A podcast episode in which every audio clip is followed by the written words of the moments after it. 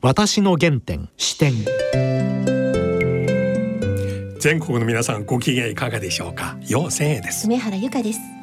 今回のゲストはビデオジャーナリストでビデオニュース .com 代表の神保哲夫さんです。神保さんはですね。おそらく皆さんはテレビの首相官邸の記者会見などで何度もご覧になったことありますよ、特にこの間のね安倍首相の辞任記者会見の時に、はい大手メディアがいろいろもう決まり文句みたいな質問した後フリージャーナリストの神保さんの番になってはい。もうツイッター上でい。きなり盛り上げましたよ。うん。やっと出たっていう感じですね。で神保さんはまた、あの去年かな？今年だ。あの例の日産の前社長カルロス・ゴンに関するはい。記者会見、はい。あれ東京の外国人記者クラブではい英語と日本語で司会をしながらはい。あれを取材してたんですね。はい。うん、で神保さん一体何者ですかと、い。なぜこんなに英語と日本語を両方母国語のように駆使しながらまたこんな反骨精神持ってはい。もういろいろと戦うのか、その原点どこにあるのか今日聞きたいんですね。はい。それでは私の原点視点進めてまいります私の原点視点神保さん今日よろしくお願いします。はい、よろしくお願いします。神保さんとはだいぶ、久しぶりですけども、うん、もう30年以上だね、今さんともね。あの僕日本に来たばっかりの時、うん、そうそう。まだ20代の最後の頃まだ大学に出たばっかだったと思う。ええうん神保さんはその時 AP 通信の日本特派員、そうですね。そうですね。ねその頃は英語でレポートをしてましたね、まだあのペンの記者でしたけどね。はい。はいはい。それ以来ですね。そうですね。だけど私はずっと神保さんのご活躍の姿見てますよ、あありこの間安倍首相の辞任記者会見。ありがとうございます。もう最初前半の伝わらない質問をそのまま終わるかと思ったら神保さんパッと立ち上がって、はい。もう日本がまだジャーナリズム生きてるなと。あとねちょっと前あの日産のカルロス・ゴーンに関連する記者会見の司会、もうみんな神保さんの流暢な英語のねああり司会がとうございます。で多くのリスナーの方ね、んおそらく神保さんははい。原点はうん。一体どこですかと日本ですか？アメリカですかとか、うんうんいろいろ知りたいことありますが今日早速そこから聞いてもいいですか、はい、もちろんです。神保さんお生まれはどこですか？僕はね、生まれは東京なんですよ。東京のどこですか、東京のね、あもう本当この辺です。ここまあここ今虎ノ門ですけど、ええ。僕は東京の青山にある病院に生まれたので、もう本当にこのとあの都会です。えーはい。で小学校はずっと東京で、あのー自宅が世田谷区の瀬田っていうところではい。多摩川の近くなんですけど、うん。そこでまあ小学校それから中学はあのーたまたまあのー横浜の方のあの中学校に行ってたんですけどでもそれもあのまあ瀬田あのから通ってたので基本的にはあの瀬田出身です僕は。なるほど、はい。小学校は公立ですか、私立ですか？あ公立です。もう普通の公立。あの世田谷区立瀬田小学校という小学校です。ちなみに小学校の時どんなことでしたか？あのね、いや、そう、今思うとですね、ええ。まあ原点といえばそこなんですよね。小学校の時にですね、うん。まあ今で言う問題児だったんですね。本当に悪くて、で、あの、まあホームルームみたいなのがあるんですけれど、とにかくいつもその担任の言うことを聞かなくて、で校長室に僕だけいつもそのそのホームルームの時間に送られてたんですよ。はい。ななんで校長室なのかよくわからないんだけどとにかくあの言うこと聞かないって言ったら校長室行けって言って、はい。まあ校長先生が怖いって意味だったと思うんだけどでも実際はとっても優しい先生で、ただ実はこれが偶然で巡り合わせなんですけどね。校長先生が当時伊藤和幸先生っていう先生だったんだけど、はい。伊藤先生が実はあの当時のラグビーの日本代表のウイングのお父様だったんですよ。それであの僕がもうとにかく本当に力を持て余しててもう悪いことばっかするから、はい前はあの中学行ったらラグビーをやれと、はあ。やるといいよと。であの先生のところで、まあ、当時ビデオなんかなかったもんだから、うん。ラグビーの写真とかを見せられてね、うん。あのイングランドに遠征した時の写真写真なんか見せられておああかっこいいなと思ってたのがきっかけで、僕は中学はあの桐蔭学園ってところにあの入ったんですけど、うん。あのまあ、野球が強いことで有名な学校なんですそうですね。なんですけど僕は僕も中学のあの小学校の時野球やってたんですけどもあの野球には目もくれずその時の経験があったもんだから、伊藤先生とのあの朝の朝のそのなんていうんですかこう二人きりの時間があったもんだから あのラグビーに迷わず入ってラグビー部に入ったのがまあそれからラグビーの付き合いがもうずっと一生の付き合いになったっていう感じなんですけどね。うわあ、その伊藤先生素晴らしいですね。いやもう偶然なんです本当にこれはお。前の力をラグビーに使いなさいと。まあ、あのラグビーってあの本当にまあルールのあるボールのある喧嘩みたいなところがあってどつき合いなんですよね。うんであのやっぱりそのまあ乱暴な子供はラグビーやらせるとちょうどいいっていうのは、まあ、確かに今僕も 今思うとその通りだと思うんですけどあのそのおかげであの中学以降はですねあの小学校の時本当に喧嘩ばっかしてたんですけど、もう喧嘩する力残ってなかったですもんねラグビー始めたら。ラグビーで喧嘩以上のことをやってるからもう体中傷だらけじゃないですか。こんなもうプライベートの時間になってまでもう喧嘩なんかしたくないわけですよ。できればじっとしてたいわけですプライベートの時間は。だからであのラグビーって今はみんな芝生でやってますけど当時は土のグラウンドだったんでそこら中にかさぶた作ってんですよね。でそうするとね喧嘩をするとかさぶたが全部むけちゃうんですよ。でも嫌でそれがだから絶対もう喧嘩しなくなりました中学入ってから。はい。え他の科目の成績はどうでしたか？成績はねまあ小学校の時はあの公立の小学校だったんであのまあまあ良かったっていうかそのそんなに自分にとって難しくなかったんですよ。でもそれでやっぱちょっと舐めてかかったところがあって、あのなんか先生をバカにしたりですねそれからあのいたずらをしたり、えーしし始めたのが小学校3年くらいでだんだん高学年になるにつれてそれがエスカレートしてきてですねちょっと今思うと人に言えないようないたずらもいっぱいするようになって。え例えば一つ。いやー例えばね昔僕らの時はあのストーブがあの、えーチャコールっていうかそのいわゆる石炭みたいなのを入れて炊くストーブだったんですよ。はい。今思うとすごいですよね教室にあの石炭をくべて ストーブで部屋温めてたんですからね。でそのストーブの上にあの五円玉を先生が来る前にずっと置いとくわけですよ。溶かしちゃうの。ずっとしばらく置いとくわけですよ。で先生が来たっつったらそれをタオルかなんかで持って先生の教卓にピュッと置いとくわけですよ。はい。そう先生が「おお五円玉ここな誰のだ?」って言った頃に「ああちちち」ってやるとかそうですうね。ん、でもそんなことを毎日のように普通にやってました。はい。今だからあもう時効でしょ？さすがにまあまあそうですね。4050年近く前だから。うん。でも本当にまああれは校長室に送られてもしょうがないかなっていうふうに今だと思いますね。なるほど。はい、高校も党員ですか？あの僕はね、まあ、そこからがまた話せば長いんですけど、うん。中学に桐蔭学園に入って、うん。でまあ3年間ラグビーやったんですけど、うん。そこでちょっとある、まあ、目覚めがあってこれもラグビーやってなかったら多分なかった目覚めなんですけどね、うん。あそこはあの今はそんなにもう受験校としては有名な有名校じゃなくなっちゃったんですけど、当時はものすごい受験校でその詰め込みの勉強をして東大に何人入るみたいなことを一生懸命あの競ってた時代があったんですよ。であのまあ勉強をすごいまあ受験勉強ですけどねしなきゃいけない、でもラグビーも結構強くてラグビーもあのある程度のレベルまでいかなきゃいけないと。そうすると結構板挟みになるんですよね。うん。でそれでね中学3年にの時点でもうすでに高校に行ったら「お前はラグビーをやるのか、うん。東大目指すのか。どっちなんだ」みたいなことをね決めなきゃいけないみたいな話を中学の3年の時にされてそのちょっとあまりにも人生の選択としてつまらないっていうか不毛っていうかねあの僕の人生それしかないのかと。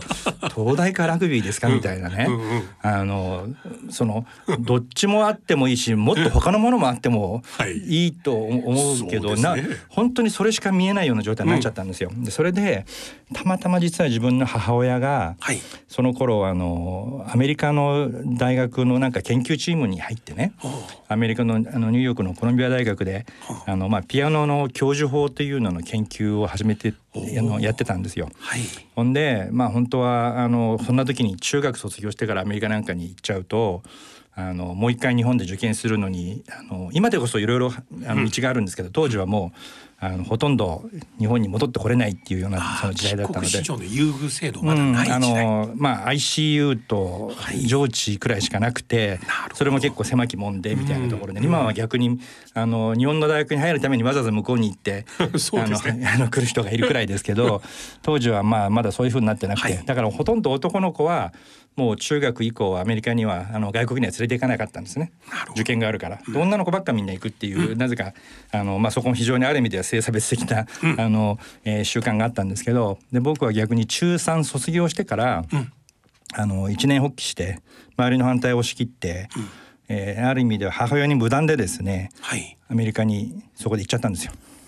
アメリカの高校に編入。でアメリカのまあ中学3年で中学さ向こうの中学はい。3年にまあ楽器のちょっとズレがあるので中3に編入したんですけど。それはニューヨーク。ニューヨークです。ニューヨークで中学3年で編入したんですが公立校最初はね地元で、まあ、母親がニューヨークのマンハッタンに住んでたので、地元で行ったんですけど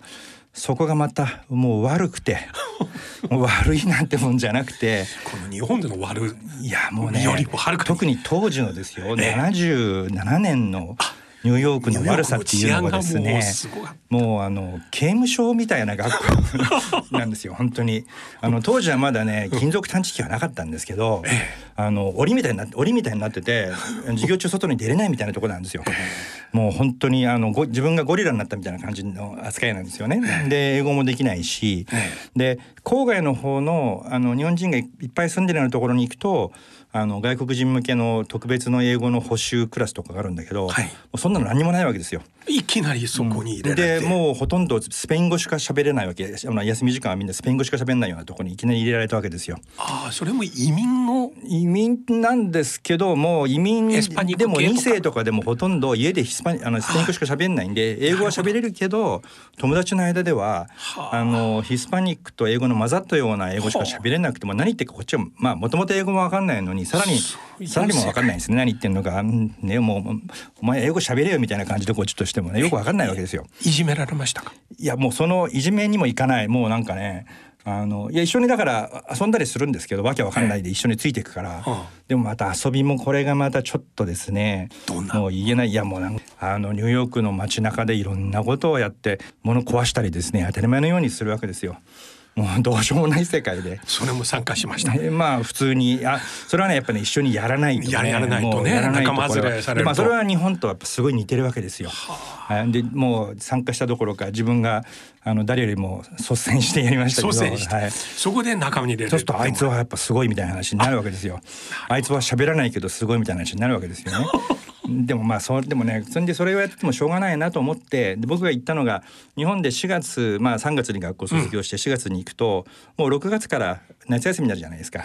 でさすがに2ヶ月行ったんですけど、これはちょっともうまずいなと。あの映画の中でこういうの見てきたけど このままこのままいくとですね大体どういうふうになるのかっていうのは自分の映画のイメージで大体もうあの想像がついちゃったんですよね。はいこれはまずいと思ってですね、夏休みの間に自分でちょっとあのニューヨークの公立図書館で見つけてきて、はい。ニューヨークのあの郊外でロングアイランドっていうところがあるんですけど、そこにまあ寮があって、はい。しかも近くにラグビーチームがある学校というのを見つけてきて。でまあでも一応私立なんで、母親とかあと日本にあのおばあちゃんがいるんですけど、ちょっと学費がこれくらいかかるけどこれだけ出してくれねえかみたいなことで一生懸命交渉してですね、であの今の学校がどんだけひどいかみたいなことを2行くらい書いたら大体まあ皆さん OK してくれるんで。でそれで、あの学費を出してもらって、ニューヨーク郊外のロングアイランドにあるストーニーブルックっていうところの高校に、あの入って寮生活をだからまあ10年生11年生12年生と3年間、僕は高校でやりながら、えーまあ土曜日は土曜日は大体学校のスポーツがあるのでやって日曜日に地元のラグビーチームでラグビーをするっていう生活を3年間送りました。そこで英語もそうですね。そこもね特にあの外国人がたくさんいるような学校ではなかったので、外国人向けの英語の補習とかはなかったんですけど、はい。もうあのいきなり、まあ、まだ高校1年生だなのであのそんなに特に何もしないでも、まあ、自然に覚えるっていうのが一つとあとですねやっぱり、まあ、ショックだったのは僕その前に一応あの桐蔭学園で3年間みっちり英語をやってるじゃないですか、はい。受験英語は。はい。であのいろいろとあのサイドリーダーなんていうのがあってですね。もうありとあらゆるこうことわざみたいなものを覚えてるわけですよ。はい。その日本語で言うとね「婚姻矢のごとし」とかですよ。はい。ね「腹水盆に帰らず」とか、はい。こんなの日本語でも使わないようなことを僕らは全部英語で言えるわけですよ。でねそういうことは英語で言えるのに例えば「明日の 2, 時間目は何ですか?」っていうことが言えないわけですよ。腹水盆に帰らずには言えるのに、それが聞けないわけ。で一体僕は何を勉強してきたんだと。もうあなんかこうアホみたいななんか哲学者みたいなこと言えるのに、普通にトイレはどこみたいなことが聞けないっていうね、僕は日本ではトイレはどこっていうのは、あの「Where can I wash my hand?」っていうふうに習ったんですよ。たら本当にあの水なの流し場に連れてかれちゃうわけですよ。手はどこで洗いますかっていうのが、日本では手洗いって言うじゃないですか。はいでもなんかアメリカでそんなこと誰誰も言わないわけです。はい手はどこで洗いますかっつったら手洗い場に連れて行かれるだけでトイレなんか教えてくれないんですね。それでやっぱり必死に英語を勉強しました。それからもう一つはアジア人はね、はいあの日本で普通に数学をやってると、アメリカに行くとあの小学校の算数みたいにくらい簡単なんですよ。うんみんなそう言いますね申し訳ないですけど 本当に。でアジア人はみんな数学ができるっていうステレオタイプにもろにはまるじゃないですか。そうですねでそれがねすごく嫌で。でアジア人は日本語はできあ日本語じゃないや英語はできないけど数学はできるっていうふ風になりたくなかったんで、結構英語は逆に必死で勉強して。はい、あの英語のできるアジア人にならなきゃいけないと思って、うん。それで英語を必死に勉強したのでそれが一つには僕大学はあの珍しくあのコロンビアのそのいわゆるそのちょっと待って高三になりますとはい。大学受験かそうですね。ででその時は日本に戻らない。戻らずにまあ普通アメリカで大学まあそういう時普通アメリカの大学にそこの私立だから行くんだけど。と考えたんですね。普通はね皆さんその、まあ数学がすごいできるので、はい。まあいいとこ目指せと、はい。MIT とか、はい。カリフォルニア、まあ、キャルテックっていうんですけど、はい。カリフォルニア工科大学とか、はい。そっちをぜひ目指せってみんな言うんですよ。ええ。でそれは学校にとっても実績になるわけですね。そうですね。いうところに行ったっていうのはね、すごい難関校ですからね。だけど僕はどっちかっていうとやっぱりそっちよりもまあ英語でいうところのそのヒューマニティとかポリティカルサイエンスの方がやっぱり興味があって、でもそれはあの英語の点が良くないとそっちにはいけないわけですよ。でそういうこともあって結構英語あの一生懸命勉強したしたので、あのアメリカでは共通テストみたいなのであの SAT っていうのが大学入試のテストがあ最近るんですけどね。廃止されましたねカリフォルニアであそうですねそうですね。ええで一応ねどっちも800点満点で、はい合計が1600点なんですよ。うんでまあ IB リーグの大学に行きたければ少なくとも合計で両方の合計で1400以上ないとダメとかっていうのがあるんですね。大体アジアのアジア人っていうのはあのステレオタイプですけど数学はほぼ満点。はいでまあ英語が400とか500しかなかったりするんですよ。で合わせて1200とかだったりするわけです。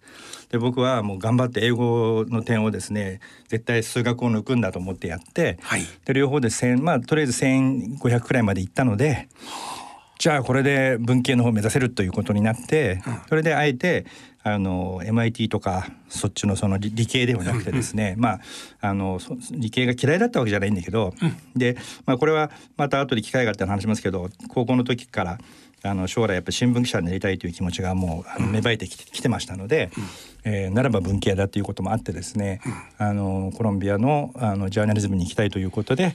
あの英語をまあ勉強したっていうのが高校の3年間。コロンビア大学にはい。入られました。まずコロンビアのあの学部の方に入りました。はい。で入ったんですがまたここであの一つのまたあの迷いが生じるんですね。あのアメリカの大学は本当にあの勉強が厳しくてあ。のこれはもう本当冗談じゃないんですけど学期中はですねあの毎晩徹夜というとちょっと大げさですけどそれに近いくらい宿題がもう特に1年生の時は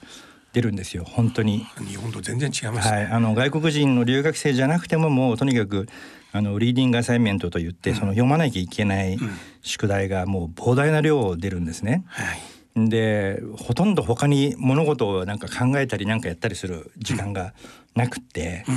で多分まだそれが自分にはふあの、えー必要だったんだと思うんだけどもう1年くらいでいっぱいいっぱいになっちゃったんですね。でそれであの一旦そこで大学を休学にしてはい。でたまたまその大学時代の時に非常に仲良くなったヨーロッパからの留学生が何人かいたので、はい。彼らをちょっとこう訪ね歩いてですね、はい。ヨーロッパを転々としたりしながらはい。1年間ですね、まあ、最後ちょっとあのアジアの方回って、はい。最後お金がもう全く一文なしになって、えー日本に戻ってきてで日本だとあの、まあ、国籍が日本なので、あのアルバイトとかするのにビザとかが一切問題にならないじゃないですか。でだからバイトがまあしやすかったので、最後本当に一文なしになってとりあえず日本でアルバイトを始めて。で、まあ、そうこうしてるうちに実はあのコロンビア大学の方のあの奨学金のちょっとそのしあの延長期限も切れてしまってですねそれでじゃあもうしょうがないと思って一旦そこで僕はあの実は ICU にですねそこで一応転籍手続きを取ります。なので僕は実はその後 ICU に転籍をして ICU に、えー、1981年に入学をしまして、はい。一応 ICU84 年4年に卒業した上でもう一回あの、まあ、その間にちょっとお金も貯めて、はい。コロンビア大学のジャーナリズムの大学院にもう一回復学をしたというのが一応そのあの自分がまあ勉強してきたでその後またニューヨークで2年間。あの新聞記者にならなきゃなりたいと思ってたし、英語でひあの新聞記者になるためにはやっぱりあの外国の ICU って外国の大学出ただけではなかなかあの取っかかりがないっていうこともあるし、それからあのやっぱコロンビア大学のジャーナリズムの大学院っていうのは、まあ OB なんかにもすごく名だたるそのジャーナリストがたくさんいるってこともあって、そこを出るといろいろとあのまあしあの仕事も見つかりやすいっていうと変なんですけども、あの人を紹介してもらったりもしやすいとか、それからまあなんといってもアメリカからちょっと離れてましたあの4年間結局アメリカから離れたことになりますのでアメリカに戻るっていう意味も含めて一旦そのアメリカのあの大学で大学院で復学して、それであの大学院を卒業してそれでアメリカでまあ普通に記者になったというのがまあ大体学歴的にはそういう感じですね。その頃が神保さんと僕日本で初めて出会いました。もうちょっと後その後に日本にアメリカでちょっとしあの記者をやってそれで日本にあの AP で特派員として来た90年、あ80年代の終わりぐらいかな、二葉さんとあと NHK もちょっとお出になりましたか？あのーうん、あのフリーランス的な仕事をやってたのが91年ぐらいから。そうでしたね。うんあのだからそれすごく我々の共通のですね悪友であの 向山君っていうのがいるじゃないですか。かだから僕があの AP で日本に来た時にあの政治担当になったんですね。ええ。でちょうどあの日本でまあリクルート事件とかが起きたりしてて、はい。で竹下政権とかだったんですけど、はい。あの当時その TBS の向山君っていうのがですね、はい。あの、えー、形成会の番記者っていうのをやってて、はい。あの佐々木さん今の社長が TBS の今の社長。がめあのキャップであの向山さん今取締役ですけど立派なね、はい。それがまあサブで、はい。あの形成会やってたんですよ。はい。竹下さんを佐々木さんが、はい金丸さんを向山向山さん。やってたんですね。はい。はい、で金丸さんの師匠に芦澤君っていうのがラグビー選手で。元電。通の人でした、はい。ラグビー選手であの法政法政大学ラグビー部の OB ではい。ガタイがいいやつがいるんですけど、はい。あのまあそそれは別に余談なんですけどね。でその辺とつるんで僕も今ぶあのもう今に始まったことじゃないないんですけど AP なのであの記者会見にも当時出れないしそれから政治の情報からは全く遮断されてるじゃないですか。はい。でも何が何が起きてるのか全然わかんないんだけど、まあ、彼らと飲みに行ったりですね。あのいろいろと話を聞く中であなんだそんな風になってんだっていうのを 聞きながら、まあ、あの政治の原稿を書いたりをしてたってしてたっていうのがそのくらいの時代ですね。そうですね。はい。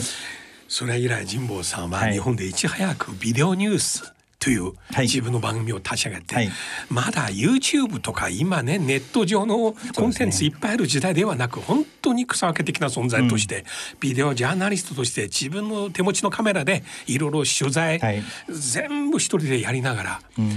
そしてついに今我々時々首相官邸の記者会見で、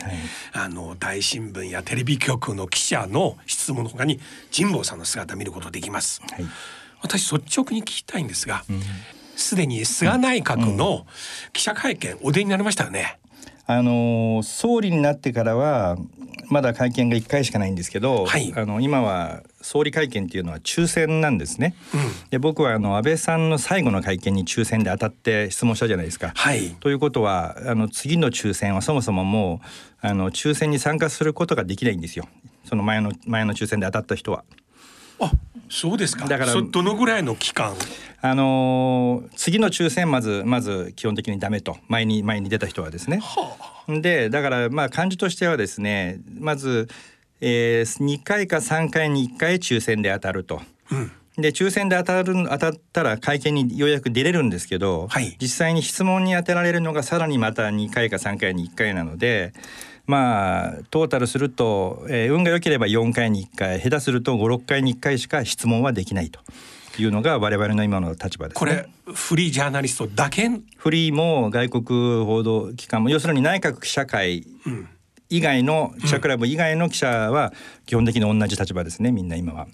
このシステムに対してどう思いますか、菅内閣時代でこれは多少改善されますか？いや菅さんの方がむしろ安倍さんの時よりもそのメディアに対する統制はより厳しくなると思います。その安倍内閣ね安倍さんの時に実はものすごくメディアに対する締め付けっていうのは厳しかったんですね。でそれはまあ一つにはあの安倍政権ができる直前に民主党政権っていうのがあってその民主党政権がまあ情報公開とかあの記者記者クラブのそのオープン化とかそういうものを積極的に進めた政権だったので自民党政権にしてみれば自分たちが政権を持ってた時代から民主党政権を経ていざ政権を取り取り戻してみたら自分たち時代よりも全然もうなんか記者会見には知らないその、まあ、顔見知りの記者クラブ以外のやつがいっぱい出てるしそれからなんかもう情報公開とかもすごくす、まあ、進んでしまっていて、あのまあ、やりにくくてしょやりにくくてしょうがねえやっていうのがまず一つあったというのがあるけど、ただ安倍政権の場合はですね安倍さん自身がそこまでこう抜け目なく細かいとこまで指示をしてメディアをしっかりあの締め付けを自分が率先してやったというよりもかなりの部分がその安倍さんが連れてきた官邸官僚とかですね、はい。あるいはその菅さんの周辺の人たちが、えー安倍さんの周りをがっちり固めたからこそ、なるほど。えー安倍政権がこれだけ長く続いた面っていうのがあったんですね。なのでむしろその、えーどっちかというとその、まあ、安倍さんが大将で菅さんがその番頭さん、あるいは門番をやってたようなところがあったと。だから今度門番や番の番頭さんが今度総理になっちゃったわけだから、はい。当然もうそこは、えー今まで以上に締め付けをしっかりやってくるのは、まあ、当然予想されることなんで、あの菅内閣の方がメディアに対する、まあ、締め付けとかあるいはそのメディアに対してですねいろんな駆け引きですね。つまりメディアが、まあ、日本の場合はその大手メディアがいろんな特権を政府からもらってるわけですよ。なので、まあ、特権をもらってるということは政府に対してそれだけいろいろ弱みをその握られてるっていうことになるのでそれの使い方をその菅さんは熟知してるわけなんですね。放送局は放送局で、まあ、免許その他いろいろいろんなところの弱みがあるし新聞社は新聞社で再販再販価格、えーまあ、維持制度であるとかね再販制度ですねそれからあと、えー軽減税率であるとか、まあ、いろんな特権があって。でそれは本来はふあの彼らがもらって当然なものではないものをいっぱい持ってるわけですよね。でそれをちょっとでもそのその蛇口を閉めればもう日本のメディアはたちまち悲鳴を上げるようになるっていうことはちょっと調べればすぐ分かることなのに、安倍政権の前はね要するに民主党政権ができるまでは、まあ、政権交代っていうのはちょっとあの交通事故みたいなことであの細川政権ができたりはい。したことは一時的にあったけど、あのまだまだ自民党に余裕があったわけなんですよね。なのでメディアに対してそこまではようやらなかった。もっと言えばそこまではい。や,、やらないという、まあ、教授というかですね、はい。それを権力がやっちゃおしまいよなっていうようなところがまだ自民党にはあったんだけど一回政権を失ってからはもうそんなことは言ってられないと何でも自分たちが持っているツールを使わなくては権力維持はできないんだっていうようなところが非常に前面に出てきてじゃあメディアのことを調べてみたらなんだ？メディアにこんなにいろんなことを我々やってあげてるんだと。だったらちょっとここをしてみればあいつらはすぐ黙るじゃないかとかちょっとここをやればあいつらなんか怖くもなんともないじゃないかっていうのは実はちょっとしたした人が調べればすぐに分かることだったんですよ。今まで単にそれをやってこなかった自民党が、とてもいい人たちだったというかですね、まあ牧歌的というかおめでたい人たちだったっていうのが実は本当のとこなんです。で僕はずっと今までそんなことをやっているといざすね、まあ、安倍政権的なもの菅政権的なものができてきたら出てきた時にそこを攻撃されたらメディアはあっという間に一網打尽になるよ。だから今のうちに自分たちの方から、ね、記者クラブにしても何にしても正しな正しといた方がいいよっていうことは20年来生きてるんだけどこれは AP 時代からずっと見てきてるから、結局特権って自分たちから手放すのって難しいんですよ。もう奪われない限りは特権なんていうものは絶対手放さないんですね。なので結局今はそこでメディアと政治の関係っていうのが、えー、非常にメディアが政治に対して脆弱な立場に立た立たされている理由っていうのは、そこなんです。政治がなりふり構わず、やっぱ権力を維持維持するためにはメディアを抑える必要性が出てきた。それはやっぱ自民党の権力基盤っていうものが実は非常に脆弱になってるということなんですね。一強一強って言ってるけど、はい。実は一歩間違えばいつ政権を失ってもおかしくないくらい実は脆弱になってる。だからそのメディアなんかにもうこう特権をただ上げてただで上げて、はい。好き好きなことやらしとやれやらしとくっていうのは、もうそんなことはできないっていうふうになってるっていうことででメディア側は結局、まあ、自分たちから自律的にですね自ら自分、あのそうした、まあ、せあの権力依存政治依存体質というものを、やっぱ変えられなかったことのツケが今、いろんな形で回ってきてるっていうのが、まあ、僕自身の見方なんですけどもね。はい。いやそういう意味では、い。だから私神保さんのビデオニュースはい。大好きなんですよ。もうネット上ファンがかなり多いです。つまり、テレビメディア新聞メディアと異なる視点、はい。常に持ってらっしゃいます。あのもしよろしければ、はい。これからぜひこの番組いやもうまた私ねこれからアメリカの大統領選挙もありますが、はい。いろいろテレビのコメンテーターでいろいろ話してるけども実際神保さんのね、はい。アメリカの大統領選挙の分析いや長年の友達だからじゃなくて、本当に鋭くて面白いです。ぜひもうビデオニュースだけではなくここにもぜひ来てください。もう呼んでいただければ洋さんだったらいつでもいつでも来ますよ。今日ありがとうございました。はいどうもどうもありがとうございまた。私の原点視点いやー神保さんは小さい時から いたずらでしたね。坊でしたね。うん、でもあの伊藤先生という方素晴らしいですね。そのエネルギーをラグビーの方へ導いたんですね。まあしかし、はいエネルギーはそこに行きましたけれども、その反骨精神は未だに貫いてますね。えーうん、まあいいことですね。でも神保さん最後おっしゃったこの日本のね大手メディアはいとその政府との関係ここは本当に一つね、変えてほしいですね。それではそろそろお時間です。お相手はよう千円と梅原由香でした。